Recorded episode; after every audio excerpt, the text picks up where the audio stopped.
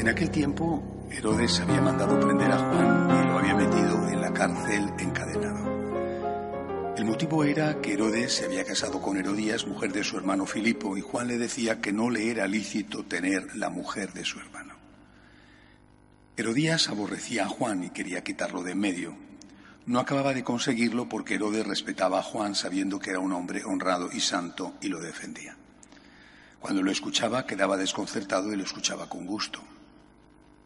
La ocasión llegó cuando Herodes, por su cumpleaños, dio un banquete a sus magnates, a sus oficiales y a la gente principal de Galilea. La hija de Herodías entró y danzó gustando mucho a Herodes y a los convidados. El rey le dijo a la joven, pídeme lo que quieras, que te lo doy. Y le juró, te daré lo que me pidas aunque sea la mitad de mi reino. Ella salió a preguntarle a su madre, ¿qué le pido? La madre le contestó, la cabeza de Juan el Bautista. Entró ella enseguida a toda prisa, se acercó al rey y le pidió, quiero que ahora mismo me des en una bandeja la cabeza de Juan el Bautista. El rey se puso muy triste, pero por el juramento y los convidados no quiso desairarla. Enseguida le mandó a un verdugo que trajese la cabeza de Juan. Fue, lo decapitó en la cárcel, trajo la cabeza en una bandeja y se la entregó a la joven, la joven se la entregó a su madre. Al enterarse sus discípulos fueron a recoger el cadáver y lo enterraron. Palabra del Señor. Estamos celebrando esta memoria litúrgica del martirio de San Juan Bautista, un santo que tiene dos fiestas en el calendario, el día de su nacimiento y el día de su muerte, el día de su martirio. Eh, sobre todo cuando meditamos sobre la muerte de Juan, tenemos que hacerlo eh, refiriéndonos al hecho que la desencadenó, al, último acontecimiento, que no fue el único por el cual él se ganó el odio de muchos. Me refiero a la defensa de la familia. Mm, Juan es Juan Bautista, es el primer mártir de la familia. Es decir, el primero que muere por defender el concepto de familia, el concepto que nos enseña la ley natural, el, concepto que nos enseña la palabra de Dios, el mensaje del Señor. La familia, la unión de un hombre y una mujer para siempre. Y también eh, que estaba en este contexto, claro, aunque el mundo judío aceptaba el divorcio, pero no aceptaba el incesto. Y él, Herodes, estaba casado después de haberse divorciado él y de haberse divorciado su hermano y la mujer de su hermano, estaba casado con la mujer de su hermano. Para los judíos, es decir, para el pueblo de Dios, aquello no era un divorcio normal, sino que era un incesto, una relación incestuosa dentro de la familia.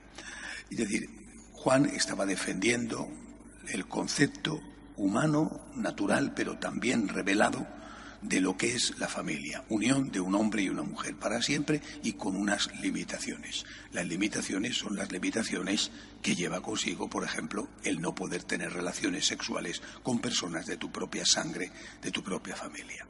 Esto eh, eh, que forma parte de nuestra historia, de nuestra tradición, eh, que no es el único caso de mártir de la familia, esto vuelve a ser actual vuelve a ser actual porque, de nuevo, el concepto de familia está en discusión.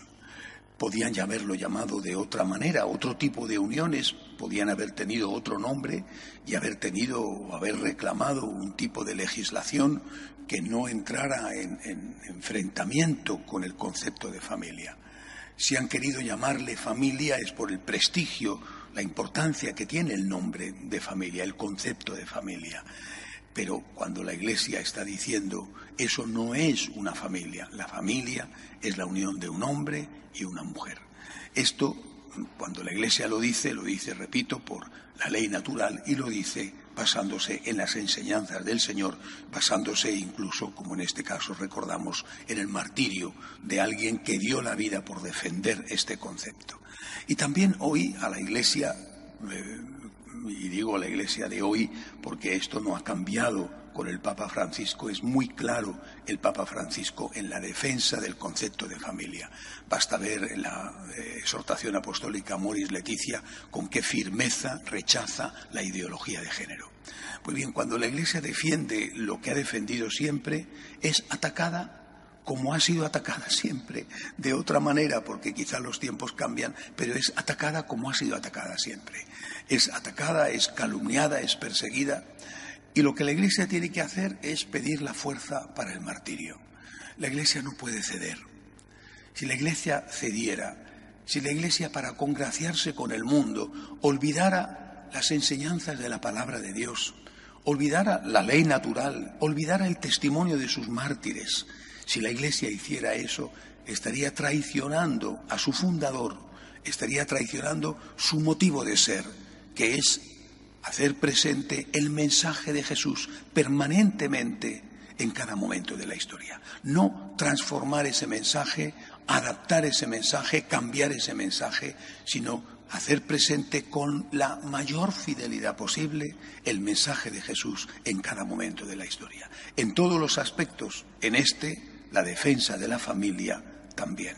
Además, eh, la Iglesia que presta tantas eh, tantos servicios sociales, por ejemplo, a través de la asistencia a personas eh, sin hogar, a personas enfermas, a personas incluso con enfermedades que otros no quieren atender, como son los de enfermos de SIDA.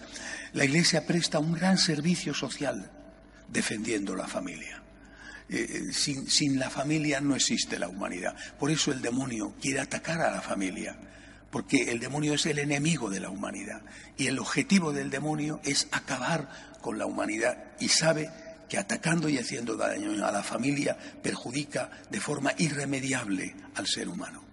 El hombre necesita una familia donde nacer, el hombre necesita una familia donde crecer, donde educarse, donde aprender a amar, donde aprender a perdonar y donde aprender también a ser perdonado. Sin la familia, que es el nicho ecológico del hombre, el ser humano no tiene futuro. Por eso, repito, la Iglesia presta una gran labor a la humanidad defendiendo a la familia, aunque a veces una parte importante de esa humanidad, en este caso los que mandan hoy y en aquel caso en tiempo de San Juan Bautista, los que mandaban entonces no estén de acuerdo y quieran seguramente de forma inconsciente, cambiar el concepto de familia sin darse cuenta de que eso perjudica a la humanidad. Pidámosle a San Juan Bautista que nos dé la fuerza para el martirio, que consiga de Dios la fuerza para el martirio, que estemos dispuestos a dar la vida por Jesús, a dar la vida por la fidelidad a su mensaje. Nosotros, pecadores, que estemos dispuestos a ser fieles al Señor, incluso al precio de dar la vida si hiciera falta. Pidamos también, como siempre, sin olvidarlo nunca, por nuestros enemigos, porque eso es lo que nos caracteriza. Ellos tienen odio y nosotros queremos tener siempre amor y perdón en nuestro corazón. Que así sea.